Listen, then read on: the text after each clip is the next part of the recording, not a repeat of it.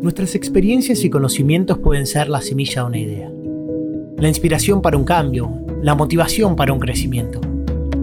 Pero ¿qué pasa si no las compartimos? Si quedan escondidas en nuestros pensamientos, ¿qué pasa si las guardamos para nosotros y no las dejamos fluir? Este canal es una recopilación de conceptos, de experiencias, de reflexiones que pueden servirte para convertirte en protagonista de tu crecimiento, de tu desarrollo, en protagonista de tu vida. Bienvenidos a Protagonistas Podcast.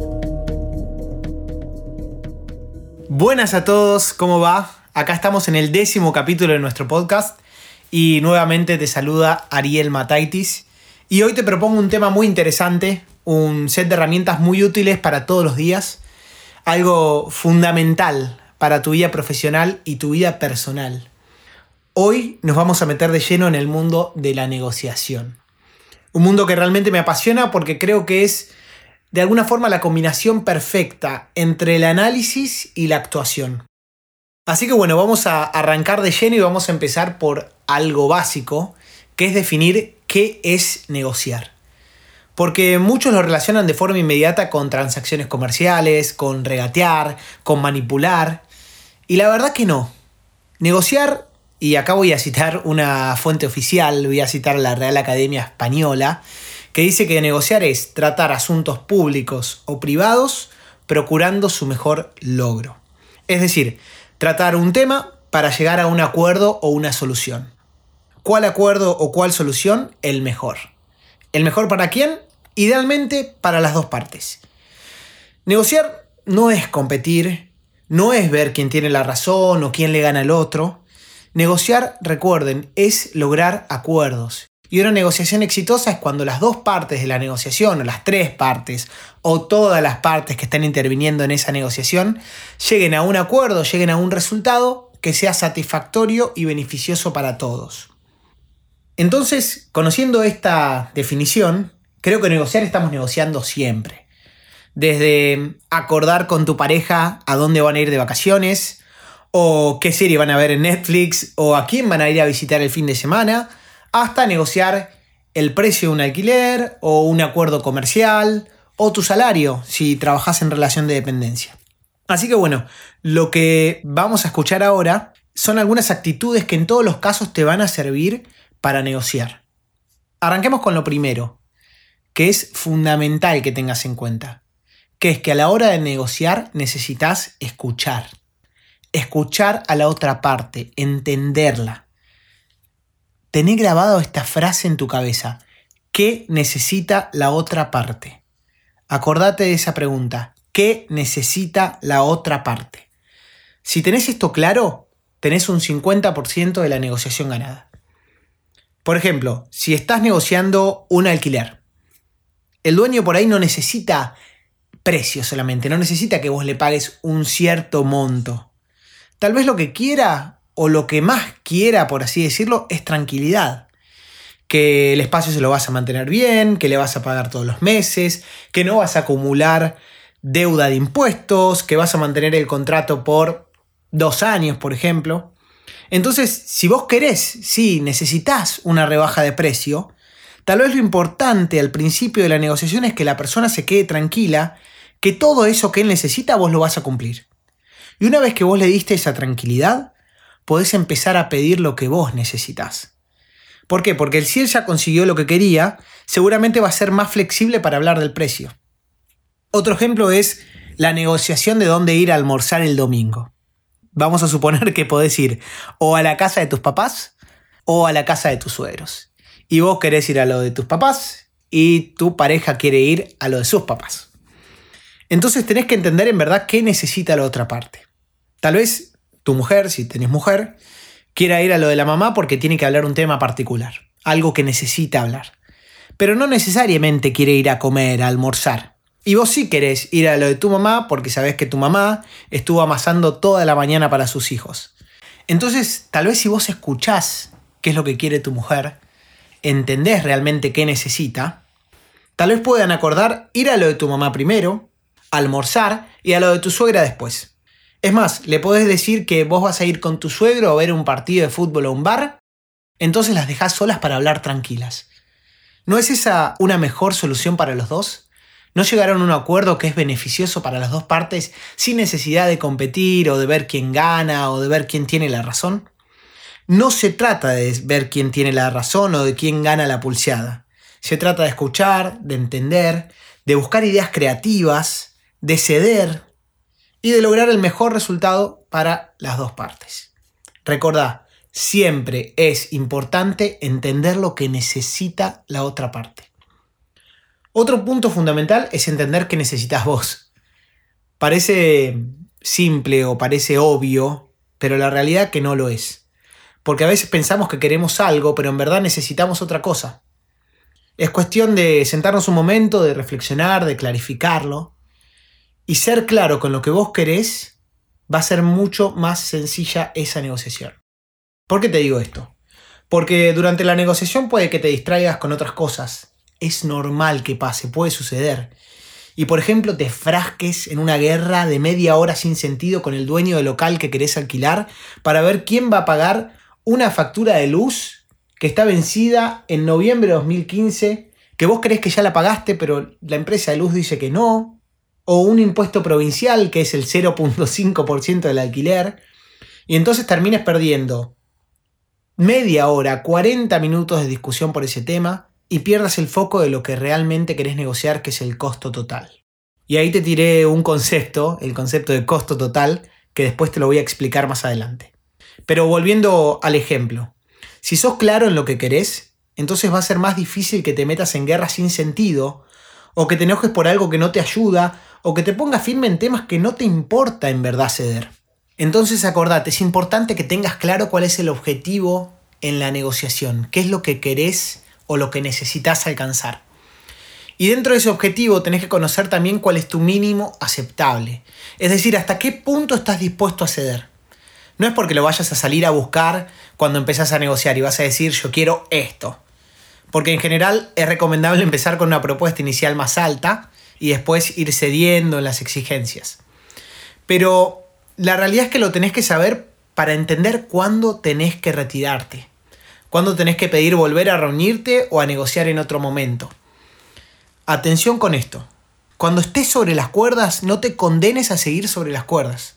Retírate, prepárate mejor y volvé a intentarlo proponiendo alternativas, proponiendo ideas creativas de resolución de conflicto porque tienen que llegar a un acuerdo que sea beneficioso para las dos partes. Ahora sí, el concepto de costo total que lo había dejado en el tintero hace un ratito. Tengas que negociar un contrato millonario o el alquiler de tu local de ropa o los tiempos de entrega para un trabajo de carpintería que tenés que hacer, para todo tenés que tener en cuenta el costo total, o en inglés Total Cost of Ownership o TCO. ¿A qué me refiero? Cuando negociamos tenemos normalmente la tendencia de enfocarnos en lo más obvio. Para los contratos, el precio. Para el ejemplo de la carpintería, la fecha de entrega. Pero esto no es lo ideal. Vamos al ejemplo de la negociación del alquiler del local de ropa. El costo total del alquiler no es solo el precio que pagas mensualmente al dueño.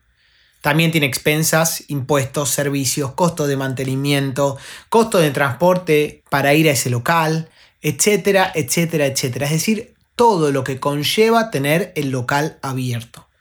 Por lo tanto, tal vez es más conveniente para vos acordar con el dueño del local que se haga cargo del mantenimiento, que es un montón de dinero, y de la pintura de las paredes. Y no perder tiempo, energías y buen humor del propietario en tratar de mejorar el precio cuando él se haya puesto firme. No te enseguezcas con lo obvio. Siempre mira el costo total y busca alternativas que te hagan más conveniente esa negociación el resultado de esa negociación. Y ahora, todo bien Ariel, pero ¿cómo entiendo mi TCO? ¿Cómo entiendo mi costo total? Y acá no hay magia. Es trabajar, es estudiar, es hacerte de información de tus costos. Información histórica, proyecciones que tengas para adelante o que puedas crear, contratos, preguntar a no sé, el local vecino a ver cuánto paga de luz, cuánto paga de impuesto y empezar a entender cuál es tu costo total. Y una vez que tengas todo esto, bueno, ahí sí ir a la negociación. Vas a estar mucho más preparado, vas a estar mucho más formado para pensar en alternativas. Hay una cosa interesante a la hora de negociar y es cuando hablamos de estilo. Digo que es interesante porque todos nos sentimos más cómodos con estilos diferentes, dependiendo de nuestra personalidad, de nuestra forma de ser. Algunos se sienten mejor siendo más agresivos, otros siendo más conciliadores, otros siendo más analíticos, y eso es normal. Sin embargo, es importante que sepas que tenés que adaptarte a cada negociación, adaptar tu estrategia. Hay estilos diferentes, pero hay estilos que son ideales para cada negociación. ¿Cómo sé cuál es el ideal? Bien, para mí hay que analizar previamente dos cosas. Primero, cuán importante es el objetivo de la negociación para vos o para tu negocio. Cuán clave es. Y segundo, si es fácil o no conseguir una alternativa a esa negociación. Vamos a volver al ejemplo del local de ropa. Si es fácil o no conseguir un local de ropa similar en la misma zona. Entonces, Vamos de a uno. Si lo que querés negociar es muy importante para vos, es muy importante para tu negocio, y es difícil conseguir una alternativa, entonces el objetivo de la negociación tiene que ser hacerte socio de la otra parte. Y el estilo es un estilo más conciliador. Te tiene que haber interesado en que ambas partes tengan un beneficio significativo del acuerdo, tenés que ser amable, tenés que ser conciliador, como dije, y enfocarte en que sea un ambiente cómodo. El ejemplo perfecto es ese alquiler de ropa en un lugar donde no hay otro local en alquiler, no hay otro local vacío y donde tu marca ya se asentó, ya la gente la conoce, los clientes van ahí. Entonces es importante que el dueño te vea como un socio, alguien que te entiende, alguien que trabaja con él, que lo mantiene al tanto de las tareas de mantenimiento que tiene que hacer, etcétera, etcétera, etcétera. Recuerda, en este caso, el objetivo es hacerte socio y el estilo es conciliador. Ahora bien, si el objeto de la negociación es muy importante para vos, pero a la vez es fácil conseguir otras alternativas, entonces lo mejor es apalancarte en esas alternativas. ¿A qué me refiero? Negociar con varios, conocer el precio de todas esas alternativas y usarlos a la hora de negociar con el que más te guste para conseguir un trato más provechoso para vos. Por ejemplo, si estás negociando un sueldo, si estás negociando el sueldo con tu empleador, pero sabiendo que tenés tres ofertas de trabajo más de otras empresas. Vos podés ser mucho agresivo en mejorar tu parte del trato. Vos podés pedir más de lo que hubieses pedido si no tenías esas alternativas. Entonces acordate, en este caso tenés que ser un poco más agresivo y tenés que apalancarte en esas alternativas. Ahora bien, si lo que negocias no es importante para vos, pero sí es difícil conseguir alternativas. Vamos a poner un ejemplo. Vos tenés una fábrica de carteras y tenés un proveedor exclusivo de tachas circulares que pones en esas carteras. Bueno, lo que recomiendo es que gestiones el riesgo. ¿Qué es esto? Que te hagas de inventario, que cierres un acuerdo de abastecimiento asegurado, que tengas un contrato, ¿sí? que no corras riesgos innecesarios. No tenés que ser agresivo en precio, no tenés que estar justo con la cantidad de stock, no te tenés que pelear por precio, ¿sí? Gestiona ese riesgo. Evita desabastecerte de esas tachas que son importantes para vos y que la realidad no te significan un costo alto tener una cantidad de stock significativa. Bien, por último, si lo que estás negociando no es importante para vos y es fácil conseguir alternativas, por ejemplo, tenés un emprendimiento y tenés que usar artículos de librería, hojas, resmas, lapiceras. Bueno, entonces acá te toca ser un mercenario. Acá sí podés ser lo agresivo que quieras. Y tenés que luchar únicamente por precio. Al más barato le compras. Listo. Bien, ahora sí te quiero pasar algunos puntos a tener en cuenta a la hora de planificar y ejecutar una negociación formal. Y lo primero es que organizar esa negociación es fundamental. Hasta ensayarlo si querés, estudiar los números, entender las variables, entender las alternativas, tenés que estar preparado. Volvamos al ejemplo de negociar tu sueldo. No vayas a decirle a tu jefe no me alcanza la plata. Eso es un argumento que es poco sólido, la negociación va a durar un minuto. Lo mejor es que vayas con datos. Por ejemplo, en el mercado ofrecen tanto dinero, o yo mejoré mi performance en este, este y este aspecto, o ya llevo dos años de experiencia en el área y considero que debería pasar a una posición semi-senior o una posición senior, O en el último incremento de sueldo no se consideró la inflación o fue por debajo de la inflación o de la media del mercado. Sí, tenés que ir con datos concretos, cosas que se puedan corroborar. Tenés que ir preparado, tenés que ir con los números sabidos. Y en segundo lugar, lo que te voy a dar es, en verdad, un tip. Porque después ya hablé que durante la negociación es estilo, ¿no? Es buscar alternativas conciliadoras, ser creativo. Pero el tip que te quiero dar es para el final de la negociación. ¿Es fácil conseguir algunos acuerdos anexos, vamos a llamarle así, algunos acuerdos secundarios a último minuto? Por ejemplo, acordaste ya el precio del alquiler y todos los detalles y todo bien, pero cuando estás por firmar le decís al, al dueño, el propietario, ¿podrán dejarme el aire acondicionado? En general te va a decir que sí. No va a querer abrir la negociación de vuelta y empezar a pelear con todo lo que le costó. Así que disfruta el aire acondicionado fresco este verano. O si negocias tu sueldo, cuando lleguen al acuerdo podrías decirle, ¿y te puedo pedir dos días más de vacaciones? Nuevamente, es poco probable que te lo niegue. Bien, antes de terminar me gustaría dejar en claro que por más preparado que estés, a negociar se aprende negociando, viviendo el momento. Y la verdad es que nunca una negociación va a ser como la planeaste. Es cuestión de que seas flexible, de escuchar al otro, de adaptar el discurso, de dar información cuando lo creas conveniente, de plantear temas cuando los creas conveniente, a veces ceder, a veces ser firme, es como, como ir bailando, como, como una danza, y ver qué hace el otro y entonces qué hago yo. Si uno tiene práctica es interesante ver cómo se van armando acuerdos de forma compasada. Si uno le falta práctica, lógicamente va a costarle más.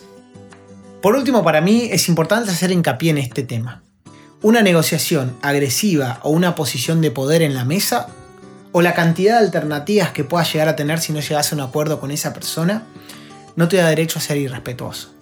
No te da derecho a ser maleducado ni mucho menos violento. Acordate que tus acciones te reflejan como persona, así que sé fiel a tus valores, sé respetuoso y nunca menosprecies ni maltrates. Yo creo que el derecho de piso es algo que inventaron los violentos para justificar su accionar así que no te sumes a ellos. Está perfecto si decidís que lo mejor es mostrarte inflexible con tu posición o ser agresivo o que demuestres que hay otras alternativas más económicas o que no estás del todo conforme con lo que plantea la otra parte, siempre y cuando lo comuniques con respeto. Bien amigos, hasta acá llegamos hoy en este nuevo capítulo de Protagonistas Podcast. Espero que te haya gustado. Espero que te sirva en tu próxima negociación, sea una negociación formal, sea una negociación informal, personal o profesional. No olvides dejarnos tu feedback, dejarnos tu mensaje en arroba protagonistaspodcast en Instagram. El feedback la verdad que siempre es positivo, siempre suma para seguir haciendo de este canal algo más provechoso para todos. Te mando un abrazo grande, gracias por estar siempre del otro lado y buena semana.